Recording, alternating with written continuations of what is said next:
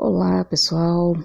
Um excelente dia para todos, que possamos iniciar um domingo e uma nova semana com muita muita confiança, com muitos objetivos, muitas perspectivas, esperança, planejamento, sonhos. Enfim, hoje eu gostaria de falar sobre relacionamentos. Mas, é, como é um tema muito amplo, farei outros episódios abrangendo os relacionamentos.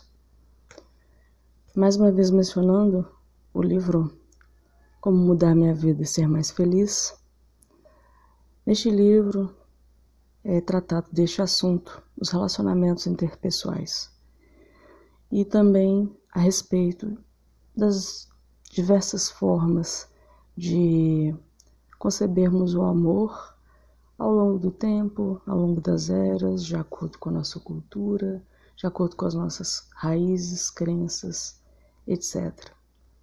Então, após anos atuando, conversando, clinicando com, né, terapeuticamente falando com as pessoas a respeito de relações é, na maioria relações amorosas ou relacionamentos é, familiares, em terapia de casal. Então eu gostaria hoje de falar um pouquinho sobre esse tipo de relacionamento.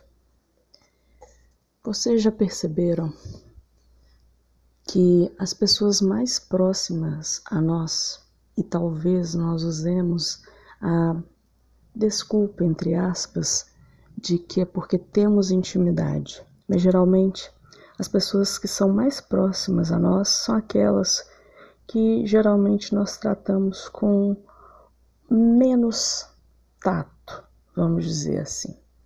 É um outro dito popular que deveríamos tratar as pessoas do nosso lar, da nossa família, assim ou da forma como tratamos as nossas visitas. Vocês já devem ter ouvido ou lido isso por aí. Por que é dessa forma? Então vamos, vou usar aqui para esse episódio é, namoro, certo? Conhecemos alguém, aí tem todo aquele entusiasmo, encantamento, né? A pessoa, as pessoas estão se conhecendo, se descobrindo, é, as afinidades começam a aparecer, enfim. Esse período geralmente é muito bonito, muito encantador. Se a fase avança para um noivado, um casamento, ou as pessoas vão morar juntas, é, isso dura também por algum tempo. Mas o convívio, os problemas, outros fatores que não existiam no namoro, por exemplo, na fase de namoro, passam a fazer com que as pessoas se esqueçam do motivo que as uniram. Por qual razão estão juntas? Muitas vezes é, no consultório eu, pergun eu perguntava isso, mas ok, vocês estão aqui fazendo terapia para tentar resolver os conflitos, mas eu, quero, eu gostaria de saber como vocês se conheceram, como vocês se apaixonaram. É triste relatar isso, mas muitos nem se lembravam ao certo. Alguns, é, no caso dos casais, ou, ou por exemplo, é, vamos colocar, se for um casal heterossexual, o homem se recordava de uma forma da, né, e a mulher de outra.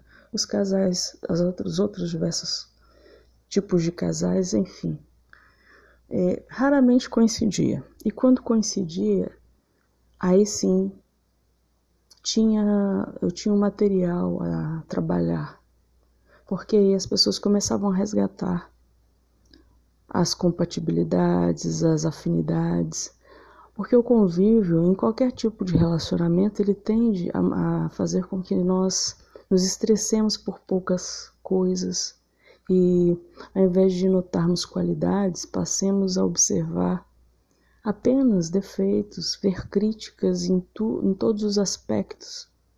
Né? Passamos a, a, a ficar, é, de certo modo, predispostos a sempre julgar, criticar, apontar a falha no outro. E o outro, com certeza, vai cansar em algum momento. Se forem pessoas geniosas, é, isso vira um, um, duelo e fica de, de, é, realmente insustentável um relacionamento baseado nesse tipo de conduta. As pessoas perderam o foco naquilo que é importante, porque todos somos imperfeitos, mas nós temos inúmeras qualidades. Então, o que acontece que se perde? O foco para as qualidades e passamos a notar apenas os defeitos do outro. E isso serve para qualquer tipo de relação. Então, essa reflexão para abrir o nosso domingo e a nossa semana eu gostaria de compartilhar e que possamos repensar os nossos relacionamentos, sobretudo nesse momento em que ainda estamos lidando com a pandemia, que possamos apreciar aqueles que estão conosco, porque muitos foram embora, que possamos dar mais valor ao que realmente importa ao que é imperecível, porque todo mais é passageiro, é transitório. Isso. Até breve, muita, mas muita paz para todos.